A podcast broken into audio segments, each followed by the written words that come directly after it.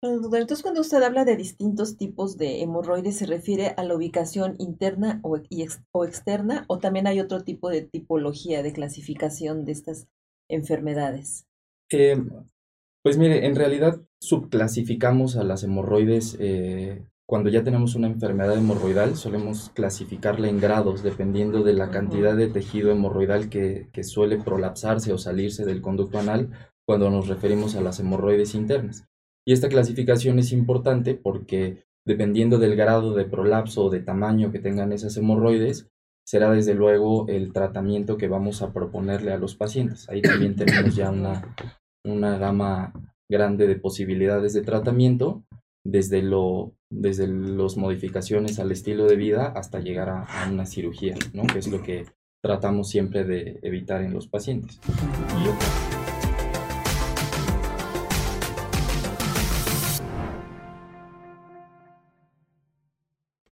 Muy buenos días amigos, aquí estamos nuevamente en el programa Salud para Todos.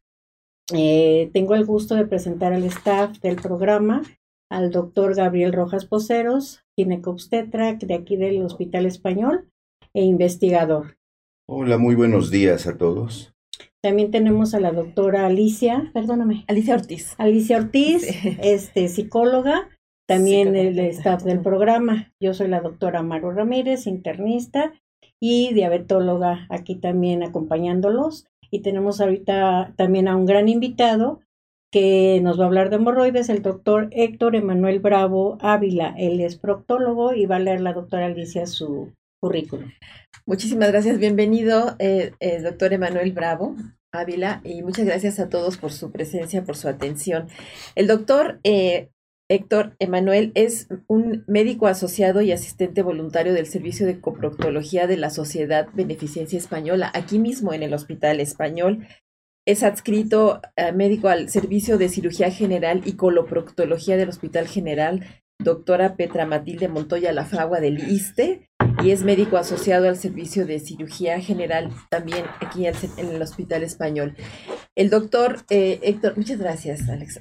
El doctor Héctor Emanuel cuenta con una amplia trayectoria que incluye numerosos cursos de especialización en cirugía de colon y recto, certificación en coloproctología, especializaciones en cirugía general en instituciones mexicanas. También ha tenido estudios de pregrado eh, en la, en la UNAM y ha participado en numerosos eh, congresos, ha tenido, eh, como, como sucede en estas, en estas áreas que se tienen que desarrollar procesos de educación continua, ha tenido en ese sentido una notable trayectoria eh, haciendo especialización en el Hospital Clínic de Barcelona, en la Universidad Católica de Chile.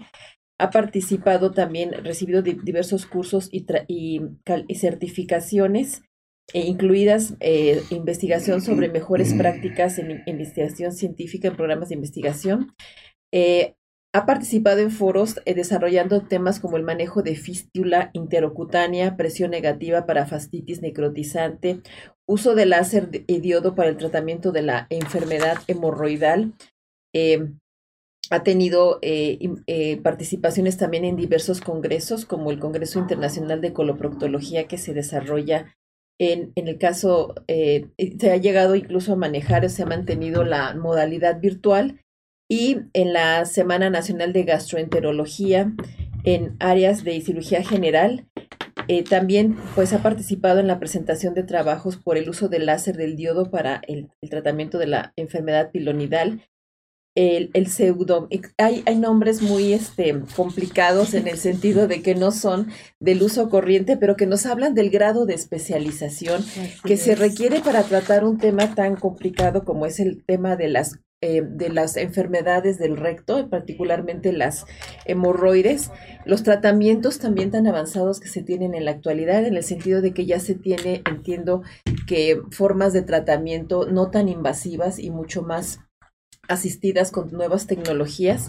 Eh, aquí nos habla del caso de haber tratado, desarrollado el tema de la colectomía izquierda, la, la, paroposcópica, la paroscópica, eh, también el tratamiento a través de estas tecnologías laparoscópicas de las hernias gigantes de pared abdominal, la exploración de vías biliares en los síndromes de Mirici, que son eh, áreas muy delicadas del organismo humano, el tratamiento de la úlcera duodenal eh, penetrada en el hígado y bueno, algunas diversas publicaciones también ha sido con parte de su de su desarrollo profesional, eh, también sobre temas muy, muy, muy eh, notables. Finalmente mencionó que ha recibido premios y reconocimientos como es la medalla al servicio social, doctor Gustavo Vaz Prada, que otorga la UNAM por participar en programas con impacto social dirigidos a la población menos favorecida que contribuyen al desarrollo social, económico y educativo del país.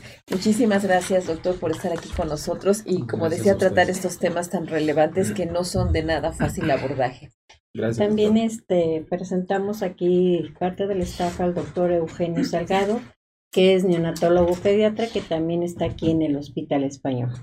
Encantado, buenos días. Y nuestro querido doctor Clayman que...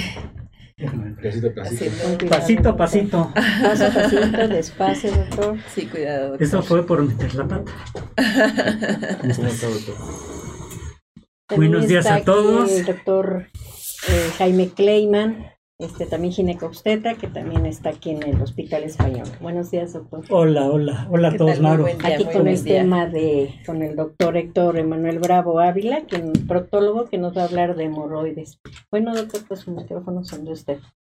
Bueno, pues muchas gracias por la, por la presentación. Estoy encantado de estar aquí con ustedes y platicar sobre este tema que tiene pues eh, una parte de tabú, una parte de, de mucho pudor eh, para los pacientes que a veces llevan a, a no buscar una atención eh, tan oportuna sobre esta enfermedad, pero bueno, estamos aquí para, para aclarar eh, las dudas que, pueda tener su amable audiencia y empezar por decir que eh, una cosa que les parece muy interesante a los pacientes en la consulta, que es cuando les decimos que hemorroides tenemos todas las personas, ¿no? Empezar por, por aclarar este punto en donde decimos que esta es una estructura normal que se encuentra en el, en el conducto anal y que tiene cierta función para ayudar con la, con la continencia completa, digamos que es eh, parte de, de un tejido que nos ayuda a hacer el sello hermético, que nos permite tener esta continencia completa a sólidos, a líquidos, a, a gases y que pues es una estructura por lo tanto fundamental ¿no? en, la fisiología del, cuerpo humano. Lo que no es normal es que de pronto pues tenemos una enfermedad hemorroidal, ¿no? que es cuando este tejido hemorroidal comienza a dar algunos, algunas manifestaciones, algunos síntomas, que ya vamos a ir eh, hablando poco a poco de ello, pero bueno, puede ser desde sangrado, eh, dolor, eh, salida de alguna, alguna, algún escurrimiento, la propia protrusión, que es lo que a veces los pacientes llegan a sentir, ¿no? Como, como bolitas alrededor de, del ano. Y pues bueno, todo esto constituye el espectro de la enfermedad hemorroidal, que dependiendo ya de, de eh, puntos más específicos, pues el tratamiento irá dirigiéndose dependiendo de, de qué tipo de enfermedad hemorroidal tenemos.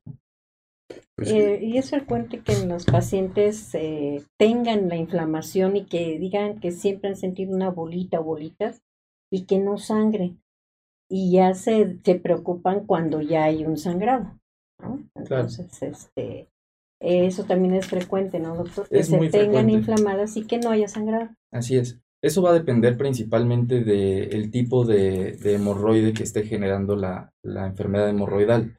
El tejido hemorroidal lo tenemos tanto en la parte interna del conducto anal, que es lo que constituye las hemorroides internas, como en el borde, en el margen del conducto anal, que es donde normalmente se encuentran las hemorroides externas. Y esto es importante señalarlo porque el revestimiento de este tejido hemorroidal cambia. En la parte interna es un tejido mucho más delgadito, que es mucho más susceptible de sangrado, mientras que en la parte de afuera está recubierto de, una, de un tejido muy parecido a la piel, que no es tan delgadito y por lo tanto es más común que ahí se inflame, que tengamos una, una protrusión, una bolita asociada con dolor pero no con sangrado.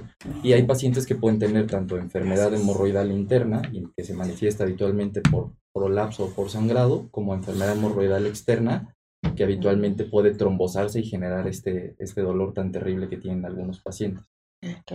Entonces, cuando usted habla de distintos tipos de hemorroides, ¿se refiere a la ubicación interna o, o, externa o también hay otro tipo de tipología de clasificación de estas enfermedades?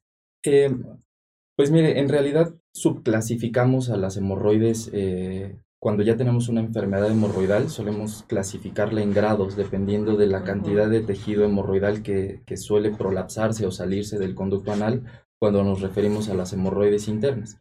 Y esta clasificación es importante porque dependiendo del grado de prolapso o de tamaño que tengan esas hemorroides, será desde luego el tratamiento que vamos a proponerle a los pacientes. Ahí también tenemos ya una, una gama grande de posibilidades de tratamiento, desde, lo, desde las modificaciones al estilo de vida hasta llegar a, una cirugía, ¿no? que es lo que tratamos siempre de evitar en los pacientes.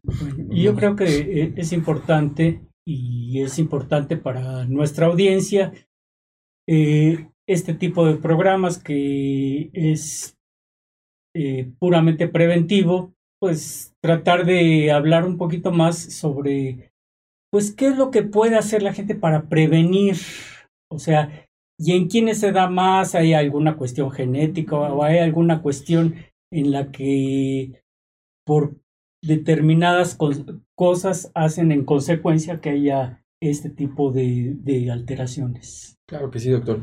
En realidad es, tiene un origen multifactorial. Eh, tiene un, componente muy importante de, de, los hábitos defecatorios que podamos tener las personas. De pronto eh, son temas que no se, no se abordan muy a menudo, pero pues es común que algunas personas tengan los hábitos, por ejemplo, de pasar mucho tiempo en el baño, ¿no? Hay personas que incluso eh, llevan alguna revista o el propio celular y están a lo mejor sentados mucho tiempo y eso obviamente es un, factor importante que a lo largo, sí, sin empujar incluso. Nada más. Pero claro que aunado a esto, un, estreñimiento crónico, una, cualquier cosa que aumente la presión intraabdominal eh, y que nos genere todo este esfuerzo a la hora de evacuar, además del tiempo que estamos ahí sentados invirtiéndolo, pues son factores que van a ir predisponiendo que este tejido que decíamos que es normal se vaya elongando, se vaya protruyendo y entonces constituya un, problema de salud, ¿no? Eh, respecto a las cosas que podríamos hacer para prevenir, pues hay muchísimas y eso creo que es lo más importante para, para nuestra audiencia que es eh, pues tratar de llevar un estilo de vida saludable, que cuestiones como el consumo de agua, ¿no? Consumir abundante agua, estar bien hidratado durante todo el día, el consumo de fibra, que la mayoría de las personas no alcanzamos la cantidad de fibra recomendada eh, en la dieta. Muchas veces deberíamos estarnos ayudando de suplementos de fibra para lograr tener eh, evacuaciones más, más blanditas y que lastimen menos. También reproduce el estreñimiento muy frecuente, ¿no, doctor? ¿Cuál? El estreñimiento. Ah, ok. El que no puede evacuar bien el paciente y esté pujando mucho, ¿no? Así es. Justo eh, aumentar el consumo de agua y aumentar el consumo de fibra nos va a ayudar de manera directa a, reducir el estreñimiento y de forma indirecta pues a evitar que esas hemorroides vayan enfermando hasta convertirse en un problema grave. La otra es el ejercicio. El ejercicio también se ha demostrado que ejercicio cardiovascular un par de veces por semana, sesiones de entre 20 y 40 minutos, ayuda a que pues, el, intestino se esté moviendo mejor, a prevenir el estreñimiento y por lo tanto indirectamente también nos ayuda a prevenir la enfermedad hemorroidal. Sí, miren, pues vamos a mandar los saludos, que hay muchos, este, que este, cibernautas que nos están escribiendo. Primeramente, Gilberto Betancourt, aquí en primera fila, como siempre, un cordial abrazo a todos los expertos en salud y en especial un abrazo hasta el cielo al doctor Roberto Canales. Ermi Camarena, buenos días y muchas bendiciones para todos. Ernesto Santillán, muy buen día, el mejor de los programas. Un saludo a todos, un super abrazo cordial al doctor Canales, que siempre estará presente ahora y por siempre, y nos vemos Dios mediante pronto. Ernesto Santillán, supongo que ahora hijo. Un saludo, doctor Héctor Emanuel, un magnífico tema. Guadalupe Contreras, saludos a todos los doctores, un tema muy importante. Gremlin Cruz, saludos. Alex Betka, muy buenos días, qué gusto verlos y que siga ese gran legado de mi padrino, doctor Roberto Canales, saludos. Guadet Karam, saludos, Guadet. Eh, Gremlin Cruz, saludos a todos. Ernesto Santillán, Nuevamente, un abrazo cordial a todo el panel y Dios mediante seguiremos adelante. Pregunta, remarcar la importancia de este tema y sus diagnósticos diferenciales. Saludos, Zaira. Fátima Escárzaga. Saludos a todos. Siento muy raro no ver a mi doctor Canales, pero siempre estará con ustedes y en nuestro corazón. Eh, eh, Gilberto Betancur, nuevamente Mónica Martínez, buenos días. ¿El uso de medicamentos puede provocar esta condición de hemorroides? Pregunta ella. Guadalupe Contreras, saludos a la doctora Alicia. Rosa de Imagen, buen día, saludos a todos y recuerdos del doctor Canales. Tete, saludos y bendiciones a todos. Qué bueno que están con nosotros, ya saben, estamos aquí en vivo en, a través de Facebook, en YouTube y síguenos en todas las redes sociales. Sobre todo, activa esa campanita y pon tus comentarios aquí abajo para que no te pierdas ninguno de nuestros podcasts. Bienvenidos. Pues está. Muchas gracias, doctor. Pues precisamente de los, de los saludos que nos compartía aquí el doctor Rojas está el de Gilberto Betancourt, quien pregunta, ¿el tipo de alimentación es factor para desarrollar hemorroides? Nos dice, debido a mi trabajo es necesario estar sentado por largos periodos, de 8 a 10 horas, que creo que es algo que también a todos se nos potenció ahora durante la pandemia, ¿no? Sí. Entonces pregunta Gilberto, eh, ¿es posible que esta situación sea también factor para formarse hemorroides? Saludos. Muchas gracias por su pregunta, Gilberto Betancourt. Bueno, pues eh, respecto a estas dos preguntas puntuales, Claro que sí tienen cierta relación, eh, todo lo que sean estilos de vida sedentarios eh, y que nos dificulten la posibilidad de hacer cualquier tipo de actividad física, pues nos van a llevar inevitablemente a un estreñimiento y esto nos va a predisponer que tengamos una enfermedad hemorroidal, ¿no? Y en cuanto a la alimentación, pues lo mismo. Si tenemos una alimentación mucho más variada, con consumo de vegetales, de fibras, pues este, este aumento en la fibra natural de la dieta también nos va a disminuir el riesgo de padecer enfermedad hemorroidal, aunque ya como decíamos es, un, es una cosa multifactorial en, lo que, en donde tienen que ver también factores eh, relacionados con las hormonas, por ejemplo, ¿no? En, embarazadas es muy, muy común que de pronto entre el aumento en la presión adentro del abdomen, el estreñimiento eh, y los efectos hormonales, pues también pueden predisponer a, al desarrollo de una enfermedad hemorroidal. Aquí nos preguntan, doctora, el, eh, tengo, eh, cada vez que hago del baño, sangro, pero no me duele. ¿Qué tengo que hacer? Realmente ya me acostumbré y como no me molesta, pues lo he dejado.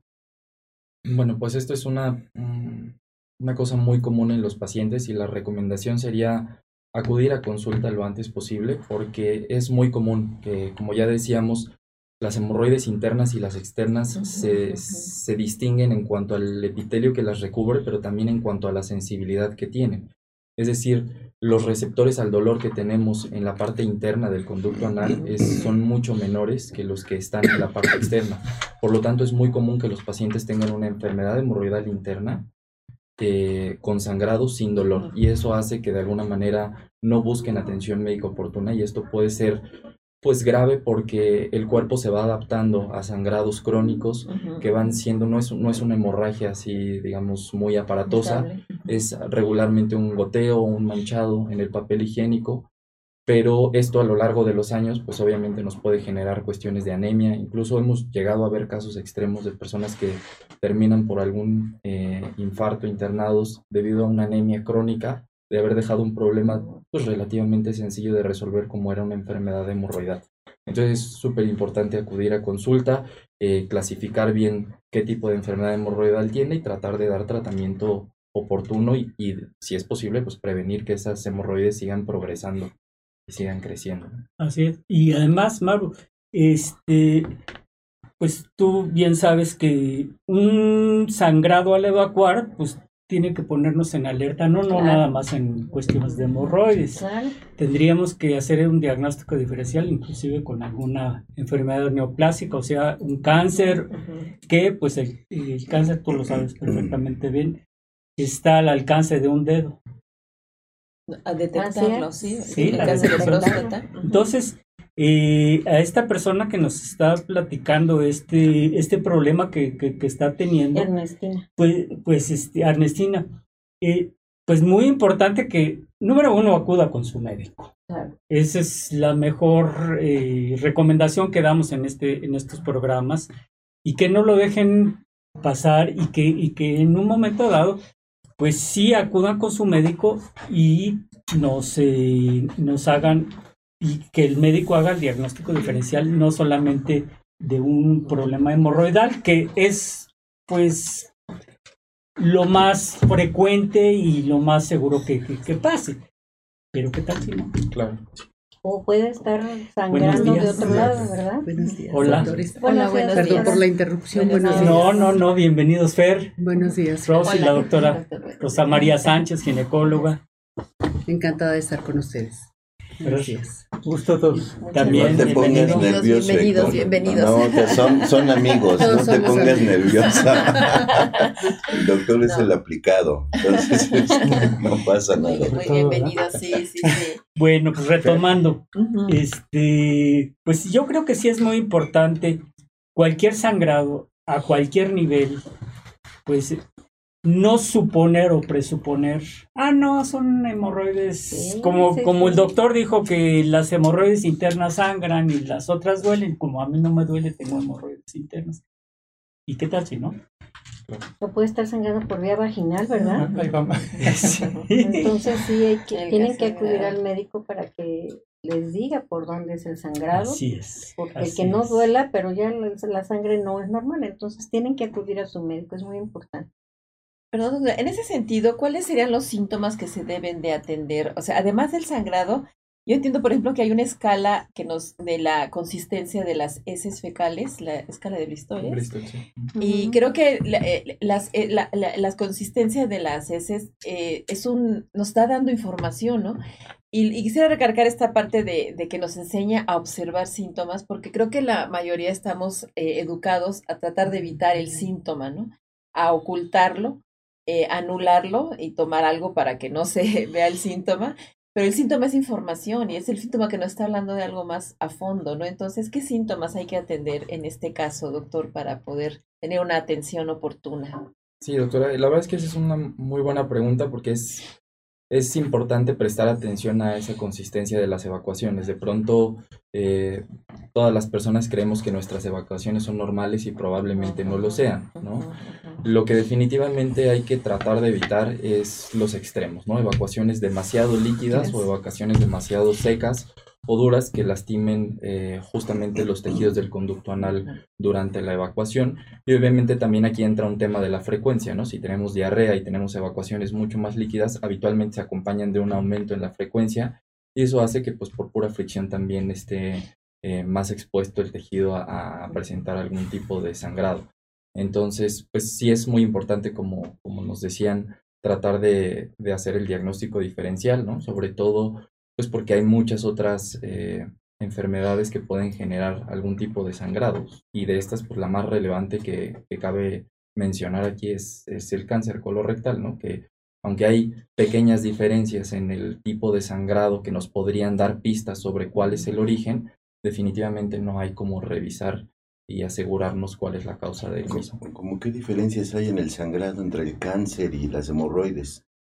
Pues esto dependerá más bien del nivel en donde se encuentra el cáncer, doctor, ¿no? Ajá, sí. Entre más alto tengamos eh, el cáncer, puede ser que la sangre se presente de forma más metabolizada y con esto quiero decir un poco más oscura, porque da más tiempo que vaya eh, Sí. cambiando de color durante su paso en el tubo digestivo. Pero también hay eh, cánceres que se encuentran ya en, en la última parte del recto o en el propio conducto anal que nos pueden dar un sangrado exactamente igual al que nos dan unas hemorroides, ¿no? Ok. A ver, Eh, miren, este tema es un tema, primeramente, gusto nuevamente con todos Qué ustedes. bueno que estés Es un placer a todos estar con ustedes Sí, gracias. Fer. y con todo el auditorio. Eh, sabemos que este tema es muy amplio y es mu- el tiempo que tenemos es muy corto para poderlo analizar. Sabemos que es multifactorial, como ya lo comentaste, doctor Héctor, pero sí es muy importante, Jaime, es muy importante comprender los diagnósticos diferenciales, porque hay que entender que la región perianal, o toda esa región tan importante que estamos acostumbrados a, a, a la mayor parte se esconde y que actualmente ya no se esconde tanto, eh, es muy visual. Hay que entender que existen también enfermedades de transmisión sexual, como el papiloma, el mismo cáncer, el, el propio recto, el recto sigmoides, o sea que la parte inferior, un melanoma de cuestiones de piel, porque corresponde a los epitelios, eh, eh, un, eh, más que también una epidermoide, tipo de cáncer, el mismo cáncer de colon recto del colon, pero una cosa que se nos pasa a todos, Sabemos que el cáncer es habitual de todos los seres humanos. Ya no tenemos una edad específica precisamente, tanto la prevalencia y la incidencia se han ido incrementando. Y no se diga las enfermedades de colon, porque recordando que todos los pacientes, después de cierta edad, se hablaba de 50 años, yo pienso, mi punto de vista y criterio, por todos los hallazgos, eh, realizarse una colonoscopia, una rectosimoidoscopia, a lo sumo que tú nos comentes, Héctor, en tu experiencia, eh, para valorar en etapa temprana un cáncer in situ. No se diga más frecuentemente en estas áreas, ¿verdad? Sí, totalmente. Entonces, nada más estar pensando, como decías Jaime, como decían hace un momento, exclusivamente nada más en puras hemorroides. Sangrar por esa región puede ser hasta una parasitosis, una enfermedad de tipo eh, necrosante, de tipo inmunológico, ¿no? Sí. Pero siempre hay que descartar. Entonces, Sí, es ¿Qué nos puedes comentar en esa profundidad de los hechos? Claro. Porque ya ves que hay, como comentabas, doctora, hay hemorroides internas y hay hemorroides externas. Entonces la, la sintomatología puede variar y puede pasar totalmente sintomática. Claro. Y a temprana edad se presenta esto. Entonces, este, Héctor, ¿qué nos puede decir al respecto? Para no confundir al público y direccionar directamente sobre el tema. Claro. Pues eh, es, es ir abriendo el abanico de posibilidades diagnósticas, ¿no? Y eso es la, la importancia de tener una, una, buena evaluación con, con un especialista. Eh, y sí, hablando, por ejemplo, de cosas como el, como el cáncer colorectal, pues es algo totalmente prevenible, pero que también vemos que cada vez se presenta en edades más tempranas, ¿no? Y los criterios para estar haciendo estas eh, colonoscopias preventivas cada vez nos están llevando a, iniciarlas más temprano porque vemos mucha gente con cáncer colorectal de inicio temprano. Entonces, claro que este tipo de estudios también son importantes cuando tenemos un hallazgo de, sangrado de tubo digestivo y es importante eh, identificar también en la consulta cuáles son los riesgos que tenga cada paciente. ¿no? Tenemos que individualizar el tratamiento y buscar intencionadamente dependiendo de los riesgos de cada paciente, tomando en cuenta su estilo de vida, su edad, los antecedentes familiares que tenga, eh, el tipo de síntomas que presente, eh, la consistencia, la frecuencia de sus evacuaciones y los hallazgos. Claro. Yo quiero eh, intervenir un poco porque a mí me sucede mucho que en mi consulta ginecológica tengo muchas pacientes con problemas de bultos anales y y haciendo un lado los riesgos de, de cáncer y otro tipo de enfermedades, el, el simple hecho de estar embarazada, el, el, tener un tumor pélvico, hace que esa paciente tenga problemas vasculares en el piso pélvico y tenga como congestión pélvica y la secundaria una congestión pélvica. De una congestión tiene una salida de, de venas hemorroidales y, eso les asusta terriblemente. Cuando nace el bebé o cuando se quita ese tumor pélvico, eh, así tenemos pues a veces la solución absoluta del, de la enfermedad y es algo bastante común en, en la mujer. Se revierte después el posparto en un porcentaje muy elevado. Muy elevado, como el 90%. Y eso lo ven muy frecuente. Lo vemos prácticamente en muchas pacientes, entonces, que no se angustien tanto, que es parte de algo como fisiológico en el área pélvica, ¿no? Yo les digo a mis pacientes que es como cuando uno quiere entrar al, al periférico y está congestionado. Entonces, pues tarda mucho en, entrar y mientras más congestionado esté el periférico, o sea, si más hay una congestión pélvica, o sea, todas las venas del piso de la pelvis, pues la congestión va a ser mayor, mayor, y bueno, pues el tráfico va a ser no nada más en la entrada de, del periférico en las salidas, y las entradas. Exactamente, sino va a ser, va a ser este también eh, mucho más allá, inclusive a kilómetros de distancia. Y eso, pues ya hablamos sobre que pues es una cuestión vascular, ¿no? ¿Y qué medidas? O sea, ya hablamos sobre la dieta, que es algo muy importante. Y la cuestión higiénica, básicamente, ¿qué nos recomendarías, este Héctor? Bueno, eso también es un tema importante porque, como ya comentábamos, eh, las almohadillas hemorroidales tienen un papel fundamental en la continencia completa. Entonces, recordarle a los pacientes que cuando tenemos esta inflamación de las hemorroides, este sello puede no estar funcionando al 100% y esto nos va a dar origen a que de pronto puedan tener cierto escurrimiento. A veces esa es la única manifestación de algunos pacientes, ¿no? Tener cierto escurrimiento, cierta comezón por ese escurrimiento producto del, del prolapso, de la inflamación de esas hemorroides y que puede generar irritación alrededor de la piel.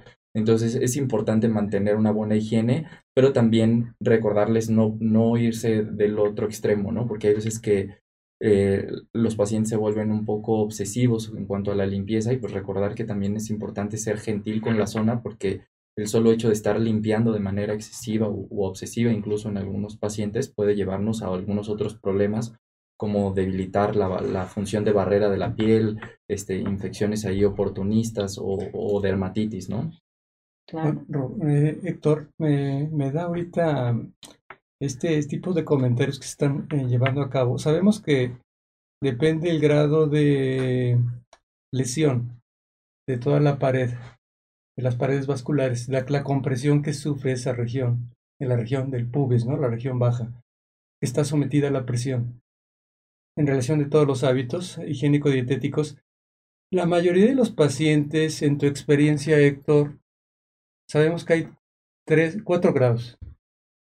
Normalmente el primer grado pasa desapercibido, sabemos que las hemorroides prácticamente es de todos, desde los 20 años o antes se están presentando cada vez más, pero yo sé que tus pacientes que tú en tu experiencia normalmente estás tratando, generalmente, ¿por qué llegan contigo? ¿En qué etapa ya llegan contigo? Doctor, por favor, ¿de qué se trata esto? ¿Por, qué se espantan, se asustan, no quieren que nadie los toque, sobre todo los varones? Claro, sí. Eh, yo creo que ese es un, es un tema ¿Por qué importante. Llegan contigo? Eh, la, la, mayoría de las veces suelen llegar o por una trombosis hemorroidaria, que quiere decir una hemorroide externa, que, que uno de estos vasitos sanguíneos se rompió y se generó un coágulo debajo de la piel. Y como decíamos, en la piel hay muchísima sensibilidad al dolor y eso sí los lleva a, a buscar una atención médica. O la otra es eh, un sangrado ya que, que, es profuso, ¿no? que no para o que se presenta de manera frecuente.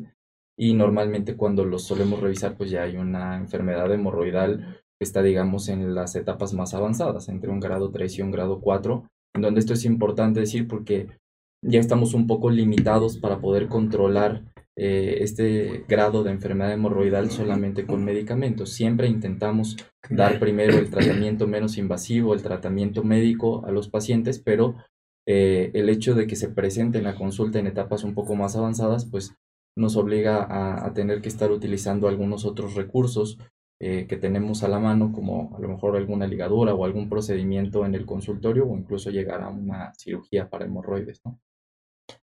¿Y en, qué caso se indica ya la, la, cirugía? ¿Cuál es cuando, en qué momento ustedes ya determinan que, que la mejor opción es la cirugía? Pues aquí hay dos factores a tomar en cuenta. El primero, el grado de, de prolapso de enfermedad hemorroidal. Eh, obviamente los riesgos de cada paciente, porque no es lo mismo operar a una persona a lo mejor de 80 años que ha tenido algún infarto o que está anticoagulado, que tiene un riesgo cardiovascular alto, que a lo mejor una persona joven que no tiene tantos eh, factores de riesgo y que podríamos resolver esto de, de una mejor manera.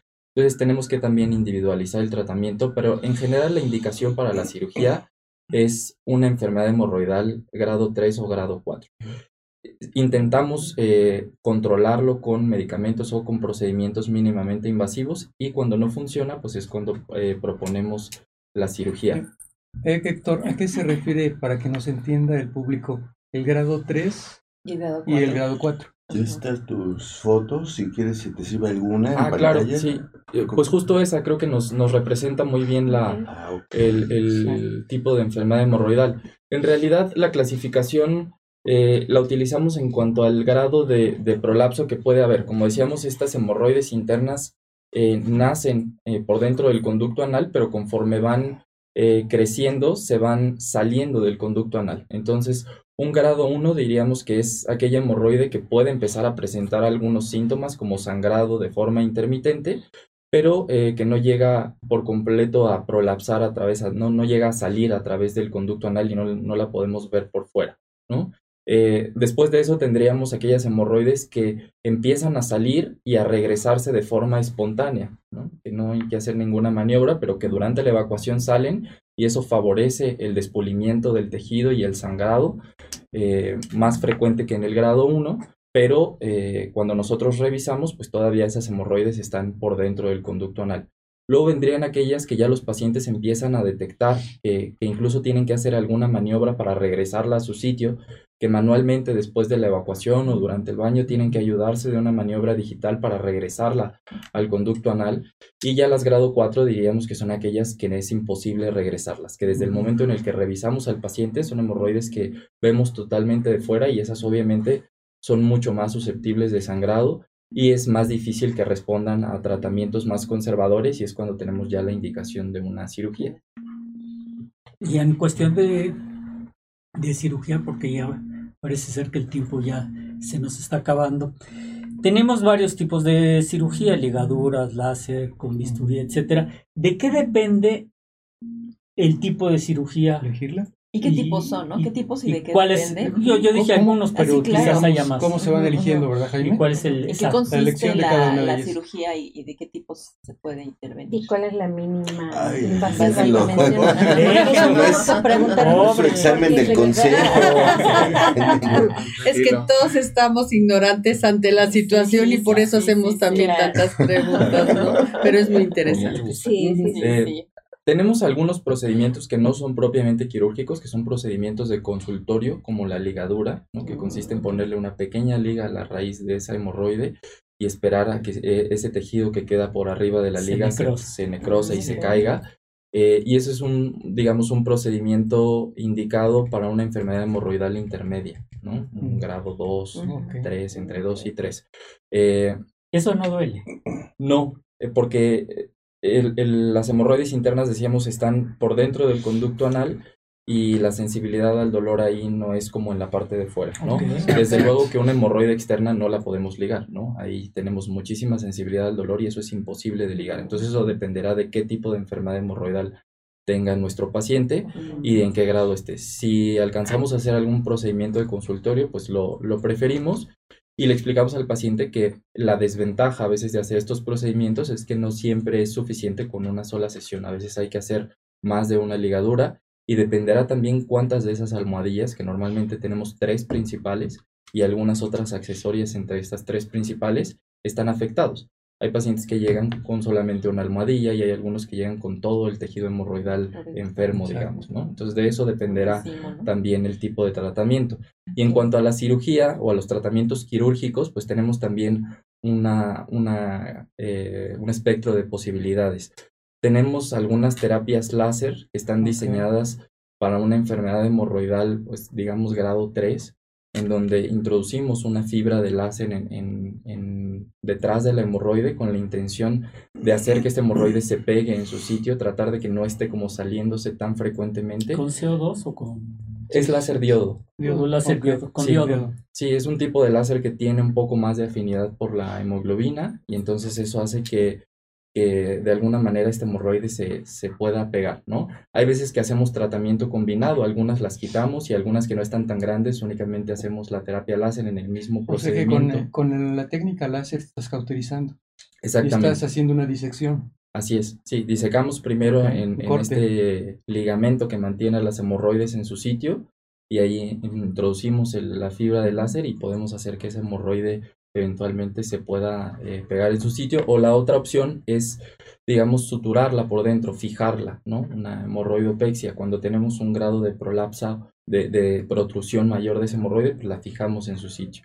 Y las que de plano no se pueden y ya están demasiado congestivas, demasiado grandes, pues sí preferimos quitarlas, ¿no?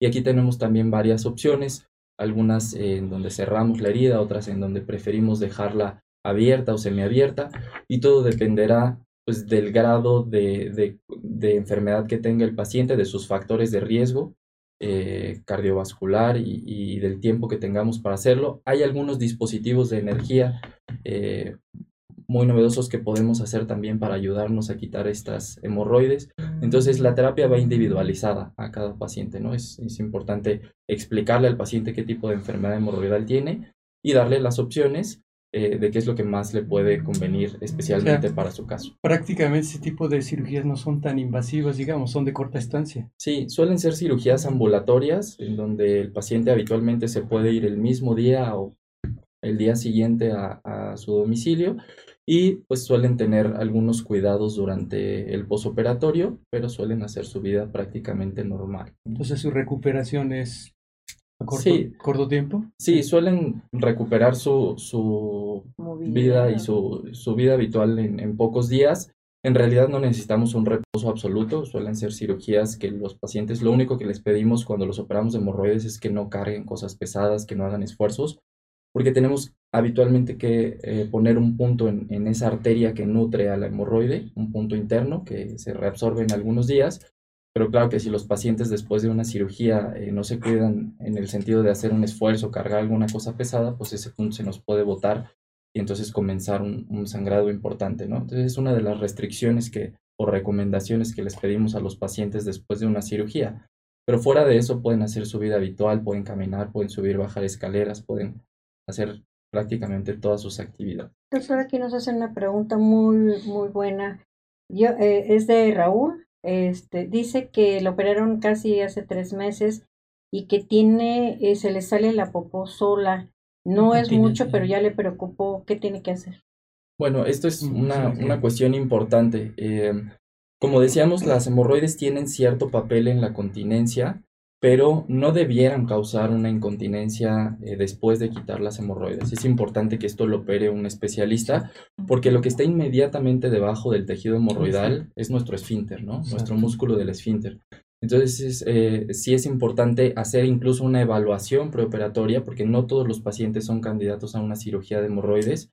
De pronto, pacientes que ya tienen cierto grado de, de incontinencia, aunque sea muy leve antes de, de la cirugía, pues preferimos agotar a, lo máximo los tratamientos conservadores porque sabemos que esos pacientes, si todavía quitamos un poco de ese tejido que nos ayuda a mantener la, el sello de, del conducto anal, pues puede ser que no se beneficien o que tengan cambios en su, en su estilo de vida después. Entonces, e incluso algunos pacientes tenemos que hacerles un estudio de manometría antes de la cirugía para evaluar qué tan bien está funcionando ese músculo. ¿Puedes explicar qué es la manometría? Sí, con gusto. Eh, es un estudio en el que se miden las presiones dentro del ano.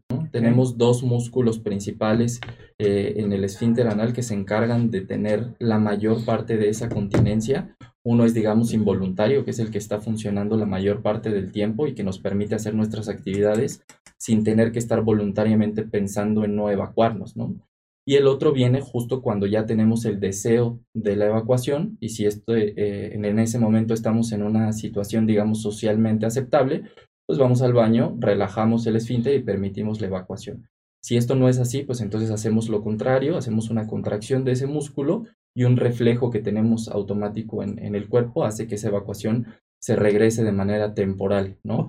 Pero estas presiones no siempre están conservadas en todos los pacientes. Entonces, este estudio nos permite identificar todas esas presiones y poderle eh, decir al paciente si es un buen candidato o no para la, para la cirugía. O sea, aquí estamos también ya hablando de tubo digestivo, recordar que es tubo digestivo alto. O sea, me, está, me, estoy recordando ahorita cuando hay una cirugía de hernia yatal. O sea, para hacer una cirugía de hernia yatal indicativa hay que hacer pHmetría, eh, eh, eh, medir presiones, claro. Entonces, es, es el mismo dilema. Antes de incidir a un buen tratamiento, una buena elección, qué tipo de cirugía hay que cursar con ese tipo de técnicas. Claro. Ese tipo de medidas, si no, mejor no realizarla. Exacto.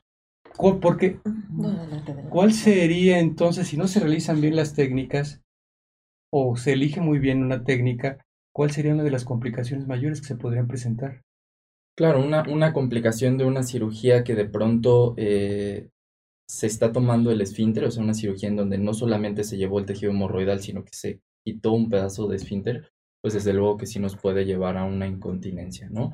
Hay algunos pacientes que durante el posoperatorio inmediato pudieran tener cierto escurrimiento o que de pronto escapara algún gas, eso podría ser pues porque este sello todavía no está completamente rehabilitado y porque tenemos unas heridas en esta zona, pero desde luego que una incontinencia franca no debiera ocurrir después de una cirugía de hemorroides.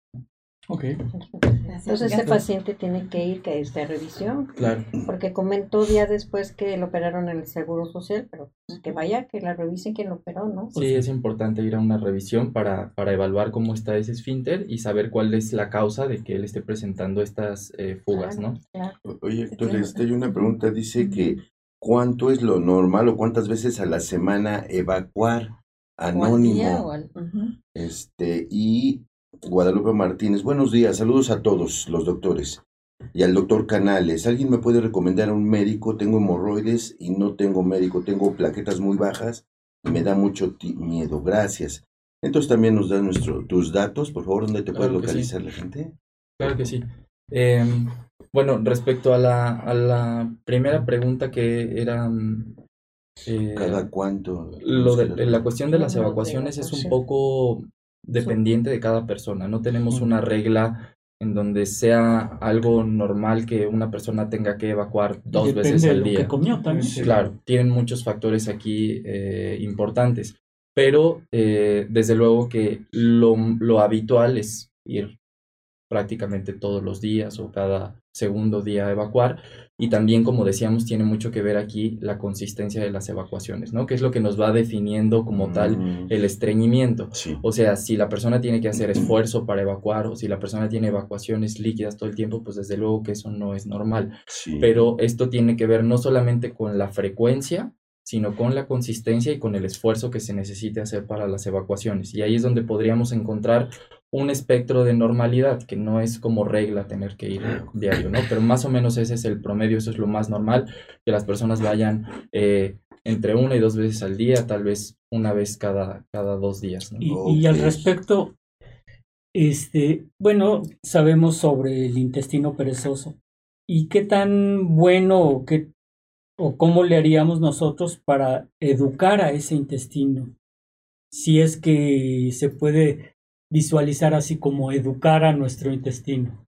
Es una muy buena pregunta, doctor. La verdad es que a mí es un tema que me parece muy interesante porque a veces subestimamos el, el ciclo circadiano en nuestro organismo y es, el organismo tiene una, un reloj biológico que funciona de manera extraordinaria, solo que a veces no lo sabemos ordenar o no lo sabemos conducir para que funcione de, de la mejor manera. Y sí, se ha visto que hay estímulos muy importantes para el movimiento del intestino, eh, especialmente del colon. Dentro de estos, el principal estímulo, por ejemplo, es despertar, ¿no? La mayoría de las personas eh, suele ir al baño poco tiempo después de haber despertado. Se, se, habla de que en cuanto entramos en el ciclo de vigilia, el colon se empieza a mover de forma un poco más regular y esa es la primera parte de activación.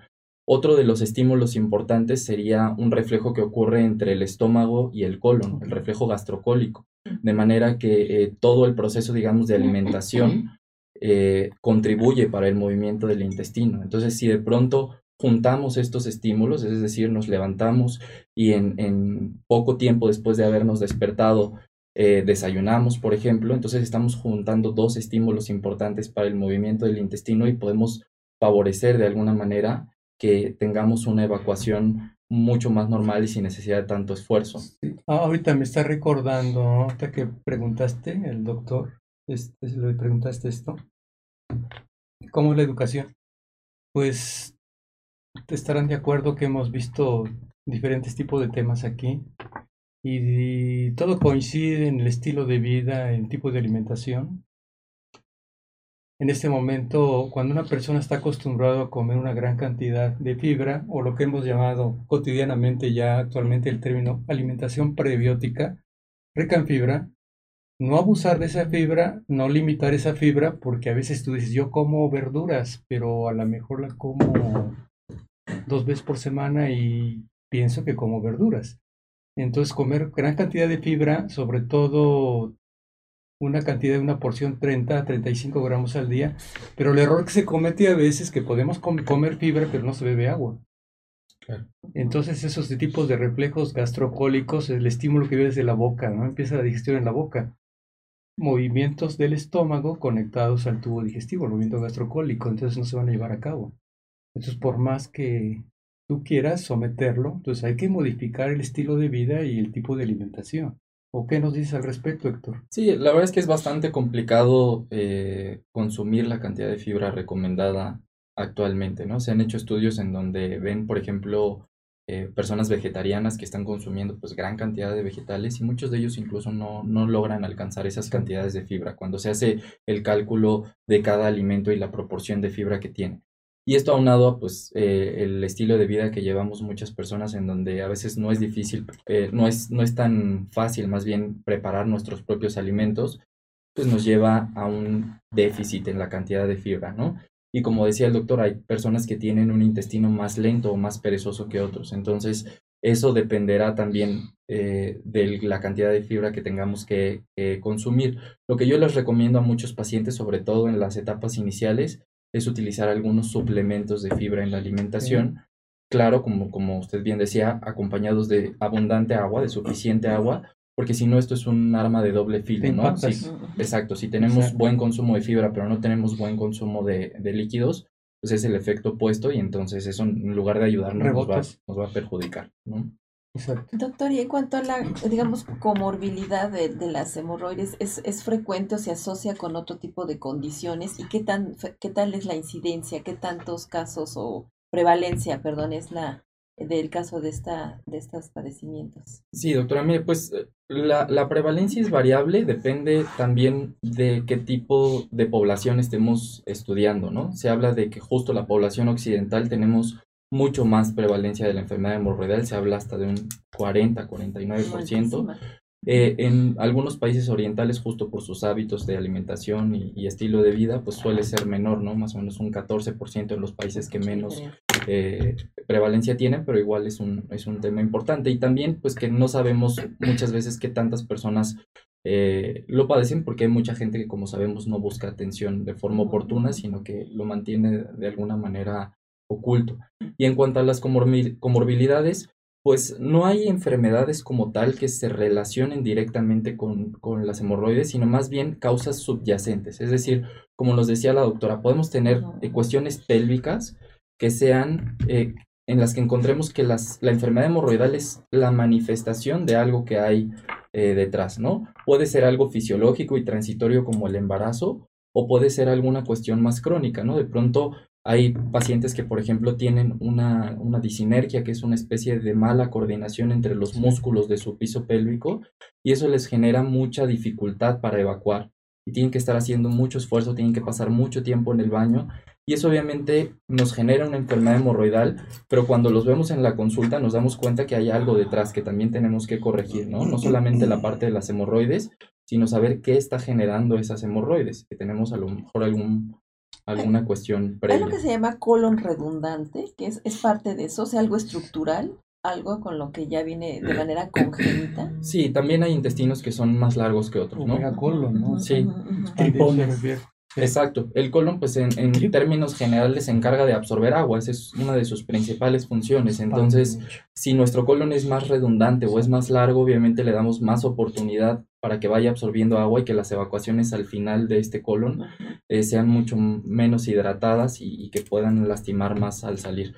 Eh, esto tiene que ver pues con muchos factores, incluso con el género, ¿no? Se ha visto que, por ejemplo, mujeres tienen un transverso por lo regular un poco más redundante que los, que los hombres, pero hay muchos otros factores que, que influyen. De pronto, eh, trastornos de motilidad que algunas personas tienen, pues también pueden contribuir a que ese intestino sea pues mucho más lento, ¿no? Entonces cuando sospechamos de eso, pues ya dirigidamente mandamos estudios para investigarlo. Ahorita que mencionas... ¿Ah? Síguele, síguele. Eh, ahorita que estás mencionando eh, un intestino perezoso también, hay que entender que hoy en día estamos con una gran pandemia llamada diabetes. Eh, sabemos que la diabetes pues es, tiene muchos aspectos que se pueden documentar, pero sobre todo hay, sobrepeso y hay obesidad, pero hay una cosa que se llama una neuropatía de tipo diabética, ¿no? Entonces empieza a haber una, una expresión que utilizamos todos en la medicina que se llama gastroparesia. O sea, hay alteraciones en la motilidad, digamos, en el movimiento, se refiere la, la, la gastroparesia, en donde realmente el, intestino se hace un poco más perezoso. Y eso no nada más sucede en, en el área gastrointestinal. O sea, cuando estamos hablando de una neuropatía de tipo diabético, es de tipo sistémico. Puede ser falla cardíaca, por ejemplo. La, lo mismo, la extensión de las fibras nerviosas en, las piernas. Pero lo que se nos pasa mucho en el concepto, hay que entender que en gran población puede tener un intestino perezoso porque tiene una resistencia a la insulina y es diabetes. Y sabemos que prácticamente del 70-80% de nuestra población que cursa con diabetes realmente no está controlada. Entonces imaginarán este tipo de complicaciones o este tipo de secuelas que está dejando también la, gastroparesia o sus intestinos perezosos, que se pueden presentar en estos casos como un problema de estreñimiento, aludiéndolo de esa manera. no sé qué opinen Doctora. Bien, yo, yo iba a abordar otro tema, que eso sí, que lo que tú dices, lamentablemente los, las consecuencias de la diabetes van más allá de todo esto y, y si nos ponemos a hablar de diabetes no, no terminaríamos porque son interminables las consecuencias de las diabetes, pero eh, yo quiero abordar algo que me, me preguntan mis, mis pacientes. Ya me operaron, ¿qué tanto riesgo tengo de que vuelva, yo a tener un problema así? Porque sigo gorda, porque sigo con... Esto me lo dicen con, con, con todo, con, mis hábitos siguen iguales.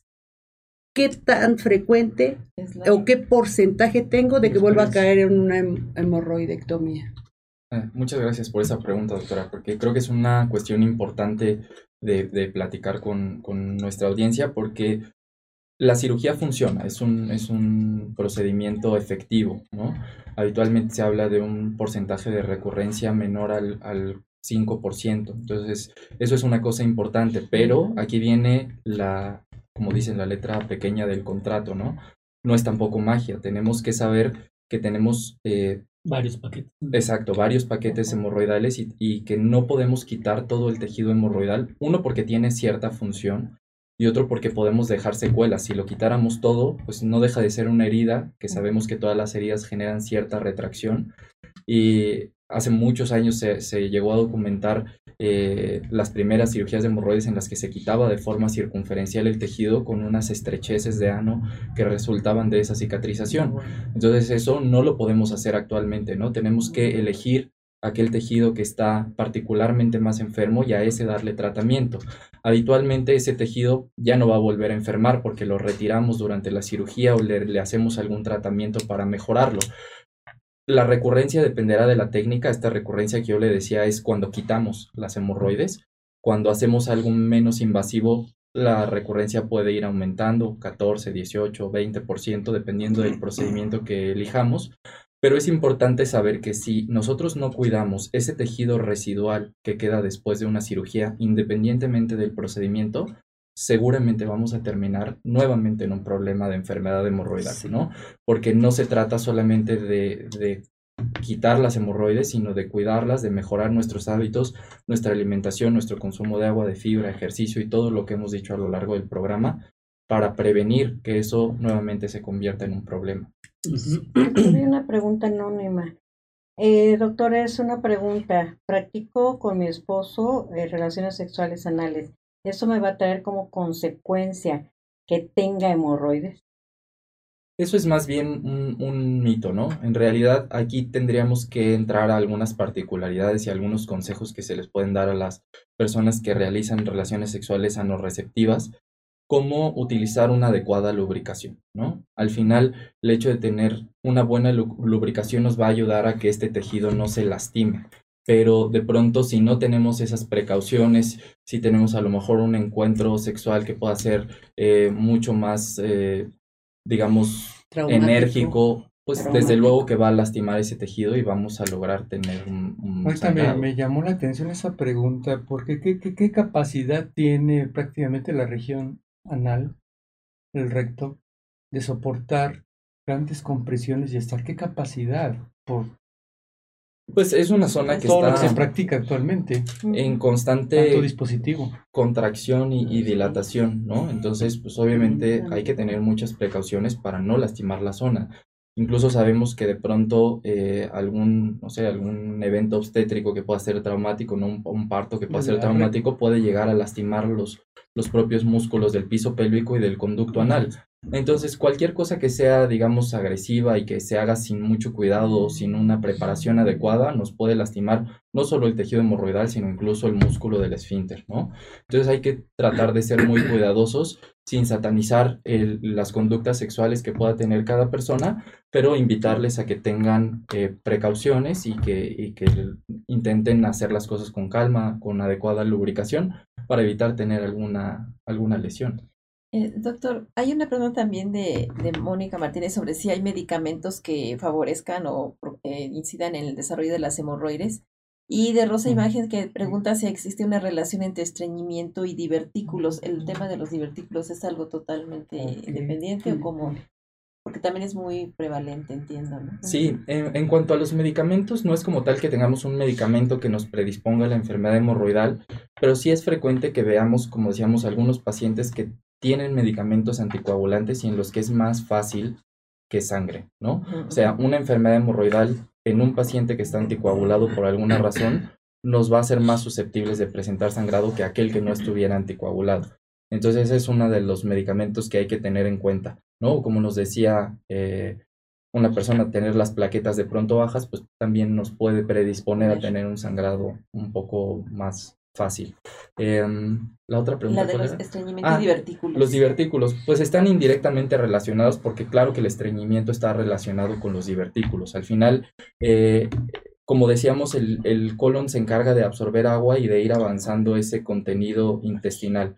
Pero si se absorbe demasiada agua y ese eh, contenido es mucho más deshidratado, más seco, pues obviamente el intestino tiene que hacer un esfuerzo mucho mayor y aumentar la presión interna dentro de ese colon para lograr avanzar ese contenido, ¿no? porque no le estamos facilitando las cosas con buen contenido de agua y de, y de fibra en nuestra alimentación. Entonces, lo que suele ocurrir es que este colon eh, en sus zonas normalmente de debilidad, ¿no? Hay unas zonas en donde entran las arterias para nutrir el colon y esa es una zona anatómica de debilidad, pues porque es el, el, sitio justo donde entra esa arteria. Y ese suele ser el sitio en donde sale un chicotito porque hay un estreñimiento crónico y este aumento de la presión genera estos chipotitos. Como suelen ocurrir en la llanta del coche, en el sitio en donde le pegamos a la llanta, pues es el sitio en donde ocurre este chipote. Entonces sí, el estreñimiento está relacionado tanto con la enfermedad hemorroidal como con la formación de divertículos. Se habla de que el, el aparato digestivo es nuestro segundo cerebro. ¿Qué tanto influye el estrés para la presencia o para que haya un edema, una inflamación de las hemorroides? Pues yo diría que muchísimo, doctor, y es un tema que frecuentemente subestimamos y efectivamente se habla... Con razón. Voy a tener examen. Nos hubieras, nos hubieras avisado antes. Sí, es, que es, es, muy cierto esto de que, de que se propone como un segundo cerebro, ¿no? Alrededor de 200 millones de neuronas nada más en la pared del intestino. Entonces, pues eso se vuelven locas. Claro que... ya valimos. Y de pronto un, un, estrés emocional, esto tiene que ver mucho con neurotransmisores, que incluso algunos de ellos se producen propiamente en el intestino y están después circulando. Entonces, los estados de ánimo y, y el movimiento del intestino están ampliamente eh, relacionados, ¿no? Y toda la razón, porque más del 80% de los neurotransmisores se están reproduciendo específicamente en el, tubo digestivo bajo. ¿El alcohol y el tabaco influyen en la motilidad intestinal? Pues de manera relativa, ¿no? Aquí tendría que ver. Ya vas a empezar. Voy a anotar. me acuerdo, Es que te, te relaja, ¿no?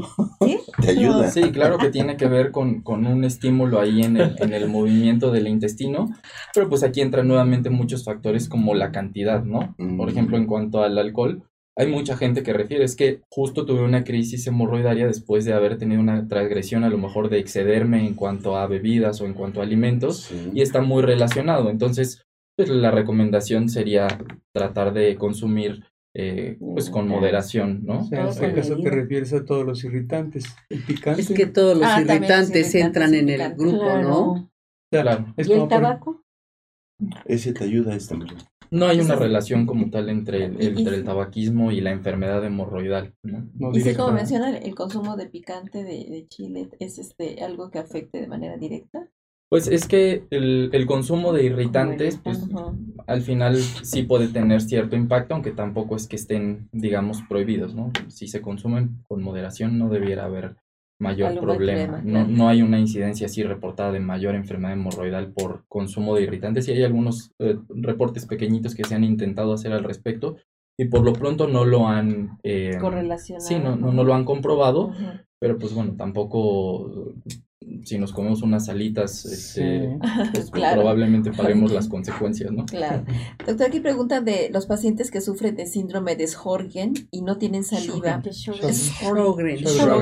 Ah, es que lo que escribió es Horgren. Sí, sí, sí, Y no tienen saliva y que además consumen medicamentos para ello y para el resto de secuelas de esta enfermedad. Pregunta de Mónica Martínez. que hay al También a nivel de la vagina. Ajá, ajá. sí, pero no hay una relación tampoco directa entre este tipo de, de enfermedades con, con, la patología hemorroidal o en general con las enfermedades perianales o, o del conducto anal no, no se ha relacionado. Héctor, este, se nos acabó el tiempo. Qué lástima, tenemos programado ciertas cosas, ciertos Y le damos dos, minutos más, nada más para que nos hable un poquito del postoperatorio. Y de sus ah, datos, tus datos, de dónde te conoces. o sea, estos baños de asiento, esas este, cosas que se... Pues no sé si hoy en día se suelen hacer. Yo, este yo sé que sí se solían hacer baños de asientos y cosas de esas. Ya para, para que cierres y, y, te despidas, ¿no? Y pero además dice aquí el doctor Ernesto Santillán, no olvidar que las hemorroides forman parte del síndrome de hipertensión portal. Comenta el doctor. Eh, aquí, a, propósito de ese comentario, eh, probablemente sea eh, objetivo de otro, de otro programa, pero ah, pues hay que distinguir entre, entre las varices rectales y las hemorroides. No es lo mismo, ¿no? Eh, en, cuando tenemos una hipertensión portal, se aumenta la presión en todo el sistema venoso y esto puede llegar hasta la parte de, del recto y del ano y generar varices, pero no es la misma enfermedad, no es la misma mm, fisiopatología de la enfermedad hemorroidal. Héctor, Probablemente la pregunta no necesariamente tiene que haber una hipertensión portal, simplemente cuando haya manifestaciones ya de, de acúmulo de cierta cantidad de líquido por, por patología hepática que va en cierta etapa, a veces que va pasando por etapas, aumenta la compresión. Claro. Pero no necesariamente tenga que ser directamente esa la causa justificada. Lo que nos decía la doctora de la congestión pélvica. Pero bueno, de todas maneras se considera y, y, esa, es, esa parte es muy importante. claro. Porque hay que, hay que, pues es multifactorial. hay que atender todas las diferentes partes del organismo. De acuerdo. Eh, y en cuanto a lo que nos decía, doctor, de del, los baños de asiento, sí es una parte todavía fundamental del, del posoperatorio lo solemos recomendar en pacientes que están recién operados porque eh, el baño de asiento lo que nos ayuda de alguna manera es a, relajar los músculos del, piso pélvico y, del esfínter y eso es muy efectivo para mejorar el dolor en el posoperatorio. Los pacientes suelen tener eh, dolor sobre todo después de la evacuación, ¿no? Y es un dolor que puede calmarse con analgésicos con los que normalmente los mandamos a casa, pero el hecho de que hagan un baño de asiento después de evacuar nos ayuda muchísimo a no estar dependiendo tanto de los analgésicos mm. y solo el hecho de relajar el músculo con un poco de agua tibia eh, es bastante efectivo para, para controlar el, dolor durante el posoperatorio y además pues nos ayuda a mantener eh, las heridas limpias y algunas otras cosas. No hay que abusar de ellos, pero sí son bastante útiles en, en el posoperatorio. ¿Dónde se encuentra, doctor? Yo estoy eh, aquí en el Hospital Español, en, en, la torre beige de consultorios, en el tercer piso, en el consultorio 304. O sea, somos vecinos. Ah, ¿Y su teléfono, doctor? Eh, ¿Y a qué hora va por el pan? ¿Y a qué hora va por el pan? Está muy guapo. Estudio trabaja. ya lo tenemos. Ah, ya, lo tenemos. Ah, está pasando en pantalla por si les interesa. Una pregunta que me quedo con esto pienso que es algo tan importante que no se considera. ¿Qué tan recomendable? Nosotros normalmente como médicos tenemos que hacer una exploración. Generalmente cuando vamos a, a, ver a un varón es muy difícil, sabemos, simplemente hacer un, un tacto rectal. ¿no? El, el, clásico seguimiento de una dama, el, el, Papa Nicolau, que es más accesible la, la, la mujer que, que, el, que el varón. Entonces, a ver, eh, Héctor, dirías que parte de nuestro, de nuestro arsenal de la exploración, ¿por qué no nos debería de fallar a todos hacer un tacto rectal previo? Pues es una parte fundamental, ¿no? De la, Está perdida esta parte, se realiza, no se realiza. Yo creo que eh, es importante que, que, a todas las personas, a, a todos los médicos que, que, estamos en algún momento en formación, nos explicaran desde el pregrado eh, la manera de hacer un, un, tacto rectal, pero sobre todo cuáles son los hallazgos, ¿no? ¿Qué es lo normal y qué es lo, lo que no está bien? Claro. Es un tema complejo, pues porque tiene mucho que ver eh, en cuando tenemos estudiantes, pues porque es, es un, un, una cuestión de privacidad, de tabú, de conforto, de comodidad para el paciente. Más vale meter el dedo que meter la pata. Claro, pero sin duda se tiene que hacer. aparato. sí, ¿verdad? Sí, o una anoscopía durante la, la revisión, ¿no? Durante la consulta. No, no solamente para tocar, faltar. sino para ver directamente el conducto anal. Sí, no debe faltar. Oye, que si duele la colonoscopía, ¿duele? No, habitualmente la colonoscopía requiere de una sedación. Eh, y eso hace que. Creo que, no tiene fama dolorosa. de ser la cirugía más dolorosa, incluso incómoda por la posición o sea, no en que se realiza. Es un mito, ya no es tan dolorosa, ya hay, ya hay técnicas mucho menos eh, invasivas o dolorosas. Claro, yo creo que hemos avanzado bastante en, en, cuanto a las técnicas y los instrumentos que utilizamos. Tampoco se le puede mentir a los pacientes y decir que no van a tener ninguna molestia después de la cirugía, pues porque no dejan de ser heridas en, en una zona de constante contracción y relajación, sí. pero suelen ser unas molestias tolerables y que se pueden controlar perfectamente bien con medicamentos en la siguiente semana, semana y media después de la cirugía. El uso de los nuevos medicamentos que tenemos para dolor y antiespasmódicos, yo creo que claro, todo eso ayuda. ayuda, mucho. Sí, sí, se preparan previamente, sí. no hay ningún problema, no, no, debe no ser debiera ser. Son, son, bloqueos, son, no es anestesia general. Claro. Pero yo también, ahorita que comentan eso, me quedo con esta, no sé qué opinan ustedes, qué opinas, Héctor. Es muy importante el tema de hemorroides, sí es cierto, pero no hay que esperar a tener manifestaciones de, de diferentes grados de manifestaciones clínicas hemorroidales para realizarse una, una un, un, estudio por, de colon, una rectosimoidoscopía porque prácticamente con todos los hallazgos que están sucediendo actualmente ya debería de ser de rutina, por lo que estábamos hablando, el cáncer claro. de colon. Y aquí pregunta, por ejemplo, creo que estaría relacionado, es que había podría haber algunas derivaciones, pregunta Martestel Ortiz, si puede haber trombos en las hemorroides y que, claro. que sean cosas claro. que, que no se detecten y que por eso importa no ese seguimiento. Bueno, Digo, le quisiera unir en la pregunta. Uh -huh. sí, claro. Doctor, Las dos cosas estoy, sí. son ciertas y estoy totalmente de acuerdo. Sí puede haber trombos en las hemorroides, que es una acumulación ahí de un coágulo debajo del tejido. Y el hecho de, de hacer revisiones periódicas eh, es importante, pues sobre todo para prevenir alguna lesión o encontrarla en una etapa premaligna, ¿no? Antes de que se convierta en algo malo o bien quedarnos tranquilos de que no hay una lesión ahí y poder dejar pasar cierto tiempo hasta nuestra siguiente revisión y quedarnos, sí, porque, digamos, sin esa angustia. Porque ya lo decías, Héctor, correctamente, una trombosis hemorroidal es una complicación realmente a, a, una mayor evolución claro. en un cuadro de, claro. de, de hemorroides grado 4. Sí, de verdad es que hay muchas preguntas y todo, pero sí, no, bueno, es, es un tema que, sí, pero cosas tener que volver a venir, que es una que, que, hay medicamentos accesibles sin, sin, sin receta, ¿en qué, eh, qué tanto los recomendaría o, de, o no recomendaría su uso eh, a, a, las personas que, que para que, que, Nixon, que, evitan no, este, ir al, por no ir al médico, prefieren utilizar estos medicamentos que son de libre acceso. ¿En qué momento se recomienda o hasta dónde? Mucho, Dicen, ¿no? a ver, para, para conocerlo, ¿no? Dicen, un amigo me dijo, dice, no, primo de un amigo. lo traigo. No sé, Héctor, si quieres a, a darnos alguna conclusión antes de cerrar. Pues la recomendación sería que, que no se automedicaran, que fueran a una consulta y, y, que lograran identificar qué tipo de enfermedad hemorroidal tengan, que lo hagan antes de que se presenten complicaciones o antes de que se necesite una cirugía. Y pues nada, tratar de llevar un estilo de vida lo más saludable posible dentro de nuestras limitaciones en, en, el, en la vida diaria y tratar de, de prevenir las complicaciones de, de una enfermedad hemorroidal.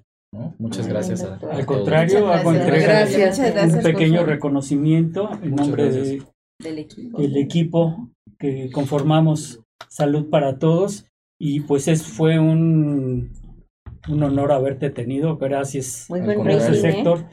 Tenemos este, quedó mucho en el tintero, Sí, así es sí, que pues estás invitado para otra emisión. La revancha.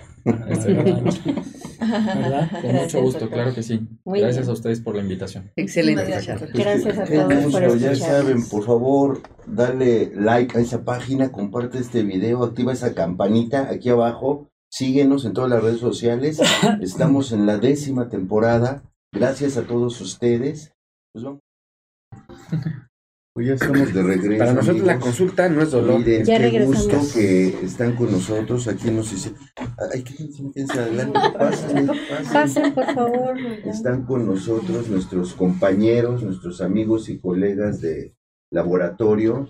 Pues que miren, nos hicieron favor de traer un pequeño presente y, y nosotros a dieta y vean nada más. Pues ya que. Pues saben que todo- todos ustedes que este programa es sin fines de lucro, es para ayudarlos a todos ustedes, informarlos, que estén prevenidos, que aprendan a cuidarse y pues también solicitar a todos los patrocinadores que quieran estar aquí, ya saben, pónganse en contacto con nosotros. Hay distintos grados y niveles de patrocinio, desde que simplemente vienen y mencionamos su marca o pueden traer un speaker, pueden estar aquí con nosotros. Estamos en todas las redes sociales. Síguenos, por favor. Y pues vamos a estar aquí recordando al doctor Roberto Canales. Tenemos algunas llamadas, algunos videos que nos han solicitado y pues nosotros mismos, ¿no? Mencionar algún mensaje que quieran darle. Lo primero es que, este, pues Nelly, Rubén, Alexa, los mandan saludar a todos ustedes, les dan las gracias. gracias por Gracias. esto que estamos haciendo hoy. Se Igualmente les un abrazo invitó muy fuerte. no, pu- no pueden asistir de momento, lo entendemos. Y pues, este también el otro mensaje de mi esposa que les manda un abrazo a todos ustedes, saludo. Gracias, un Lidia. saludo. especial a saludos. Nelly, a Rubén, a Alexa. Y pues qué gusto que, que sigan con nosotros y pues aquí está el legado, ¿no? A seguirlo. Así es, así es. Yo aquí. creo que tenemos que seguir adelante. Eso es algo que le gustaría a Roberto, No sé. le gustaría que efectivamente, pues como dicen, the, the show must go. on. O sea, tenemos que seguir adelante. A él le encantaría que, pues, que hiciéramos esto. Esto ya lo teníamos ya programado y bueno, pues yo creo que tenemos que, se- que seguir adelante. Me gustaría que ustedes se presenten de qué laboratorio, este, Vienen. Sí. y este, si quieren empezamos, Tenemos empezamos una- con las damas. perdón, tenemos la llamada Con- del grupo Iscaldi que quieren Ah. mandarle mensaje al Antes de, doctor antes de, Roberto y- efectivamente, y, y comentarnos de su evento, de sus conferencias. va. Sí, Trinidad. A- Aquí estamos, estamos al aire y estás en altavoz. Oh, y bueno, pues muy buenos días a todos. Eh, bueno, en, en primer lugar queremos pues darles nuestras condolencias por el doctor Roberto y estamos nosotros siempre muy agradecidos este, con el programa y con el doctor. Entonces, pues eh, aquí estamos, ¿no? Y, seguimos adelante, pero siempre recordando con afecto a él. Eh, también felicitarlos por el Día del Médico, ¿no? Este, muchas felicidades a ustedes, por los médicos. Entonces, bueno, pues los esperamos y esperamos que este ciclo sea de mucha utilidad como todos los años anteriores. Pues muchas gracias por permitirme dar este mensaje. Gracias. Muchísimas gracias, como siempre, el grupo Iscalti haciendo acto de presencia con nosotros. Saludos a Miguel Ángel, muchísimas gracias por, por, por estar con nosotros en este momento. No, mu- muchas gracias a ustedes, porque sabemos que son y, y aquí estamos para apoyarlos. Gracias. Gracias. Pues, ahora sí, adelante, este, por favor, si se pueden presentar y de qué laboratorio.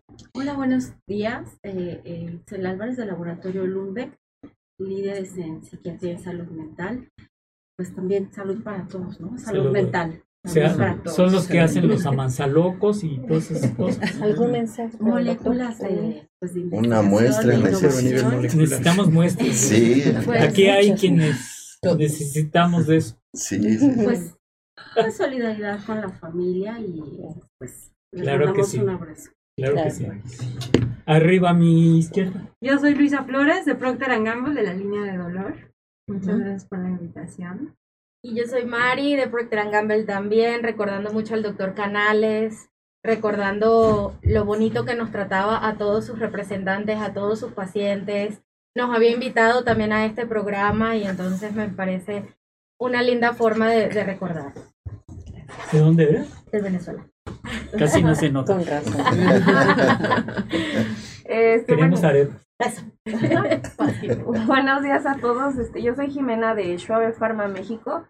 Igual aquí, este, pues, líderes mundiales en fitomedicamentos. También un, pues, un abrazo ahora sí que al cielo al doctor Canales.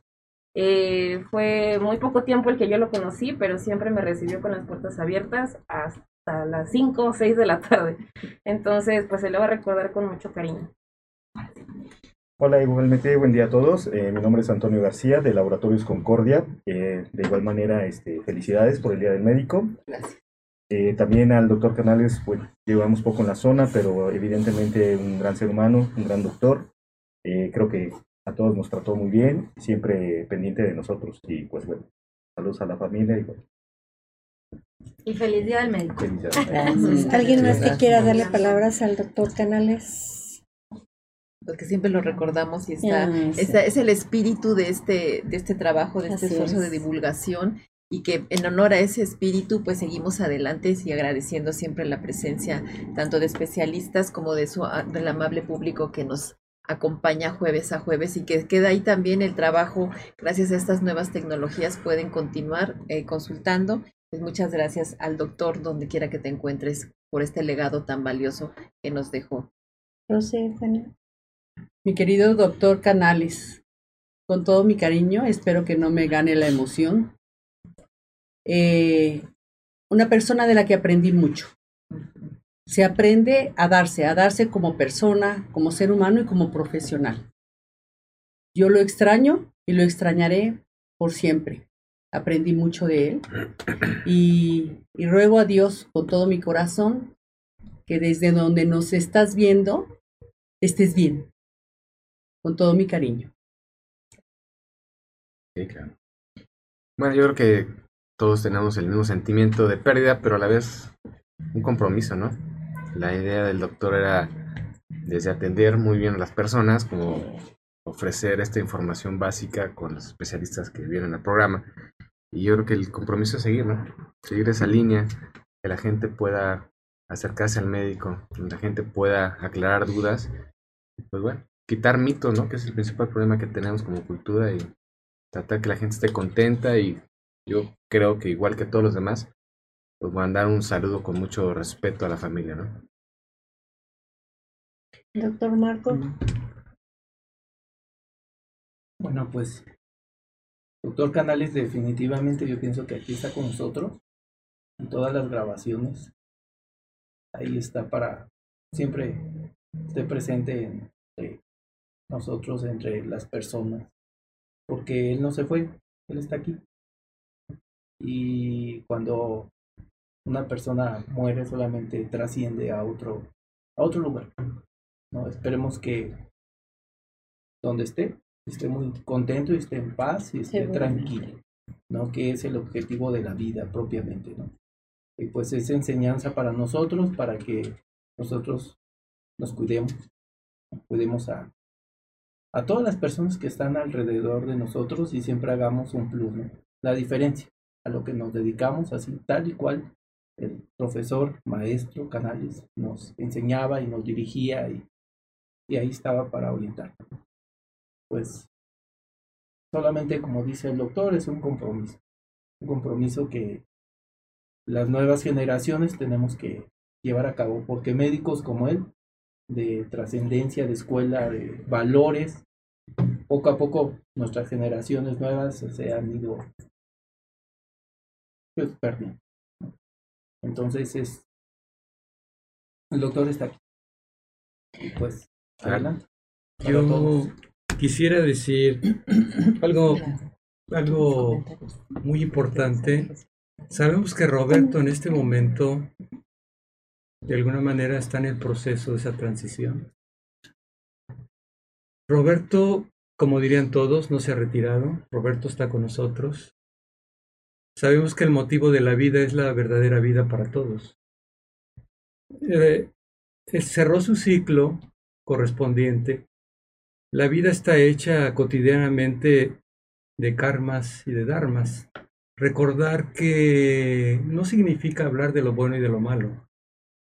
Todo el tiempo nosotros, en base a nuestras conductas, podemos tener conductas de algo nos quedó por hacer en nuestra vida. Se convierte en una situación de tipo karmática, o sea, no lo hice, no lo realicé. No te quedes a pensarlo, simplemente ocúpate y realízalo. Estás dándote un Dharma y estás dando un Dharma hacia todos los demás. Roberto prácticamente nos dejó un gran legado. Ese gran legado es un legado en todos los aspectos de un verdadero ser humano. Roberto en este momento cumplió su ciclo, él se graduó con los mejores honores, el desprender de este mundo, a mi punto de vista, con todo el respeto que se merecen, yo le llamaría la verdadera graduación de la vida. Roberto se graduó con los mejores honores y prácticamente cerró su ciclo. Eh, ellos son seres, de alguna manera, que llevan un motivo de la vida y llevan una gran luz. Ahorita lo importante de Roberto está en la verdadera escuela de la vida. Y prácticamente sus motivos que nos dejó fue el verdadero ejemplo de la vida para todos. Entonces, eso nunca se nos va a olvidar. él siempre va a estar en nuestra memoria, en nuestros corazones. Y pues, ¿qué te puedo decir, Roberto? Luz y progreso en tu camino espiritual.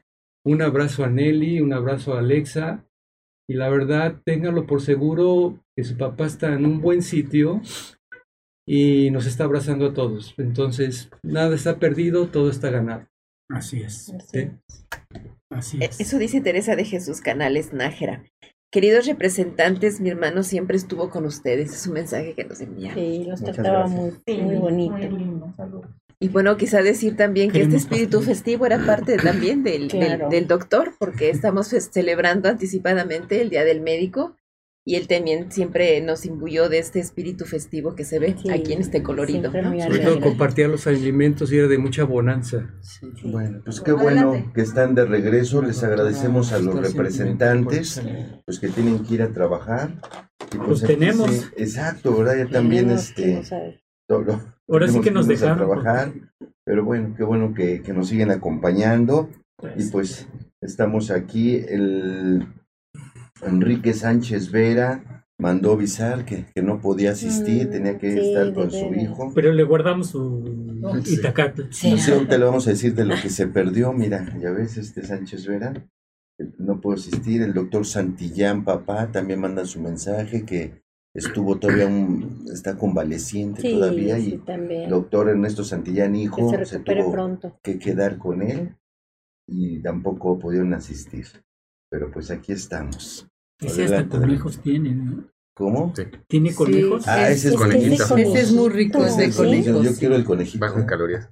Bajo en calorías. Bueno, está bien. Está están buenos para la dieta todos. En el prefestejo del Día del Médico, que agradecemos a todos sus enormes detalles, al grupo de, de representantes médicos que nos halagan mucho con todos estos detalles. Mil gracias. Mil gracias a la industria farmacéutica. Sí, son unos tipazos todos. Y un abrazo a todos mis compañeros médicos. Feliz Día del Médico. Sí, muchas gracias. Yo también quiero aprovechar la oportunidad para efectivamente saludar a todos nuestros compañeros médicos, a los médicos que están ejerciendo y a los médicos que están en formación. ¿sí? Estos médicos que, que, están empezando, que están eh, estudiando para esta carrera que, bueno, necesita muchísima, muchísima paciencia, necesita muchísima entrega y mucho corazón digo. Y pues un abrazo a todos, a todos mis hermanos, porque todos somos hermanos. Hemos vivido lo mismo en las buenas y en las malas. Un abrazo. Un abrazo. Un abrazo a todos y feliz día del médico, compañeros. Roberto, feliz día del médico. Feliz día del médico. Y hoy es día de pediatría. Hoy. Hoy. Como es día del pediatra. Es día del pediatra. Bueno, vamos a subir el rating. ahora sí, ya, ya tenemos quien parta el pastel. Ujú, Te, te corresponde. Sí. ¿Cuál? Uy, ¿Cuál de todos? Yo creo que el de conejos. Ah, o el de este de Feliz Día del Médico. Bueno, pues este no, no nos queda más que despedirnos de todos ustedes. Nos vemos la próxima semana. Y como decía Roberto, que tengan ustedes Muy buen día excelente fin de semana. Buen día Exacto. y excelente fin de semana. Hasta Así luego. es. Y feliz día del Gracias. médico, porque ¿cuándo es? Eh? El, El el 24. 23, El domingo. 23, ¿no? 23. Es el domingo, ¿verdad? Entonces, día Se aceptan regalos en tradicional este- china, es el 20. Claro. en la es el Te 24, recordamos que es el domingo, así que. El domingo, no lo olviden. Hola, ¿qué tal? Soy el doctor Gabriel Rojas Poceros, médico ginecólogo, conductor del programa Salud para Todos. Los invitamos a que nos sigas en todas las redes sociales. Salud para Todos. Facebook, Instagram, YouTube, Spotify y sobre todo suscríbete a nuestro canal de YouTube. Ya estamos ahí. Activa esa campanita para que no te pierdas todos nuestros programas. Quedan ahí guardados los videos. Síguenos, disfruta, manda tus preguntas y sobre todo dinos qué tema te gustaría que tratáramos. ¿A qué especialista quieres que invitemos? Gracias por seguirnos y estamos ahí pendientes.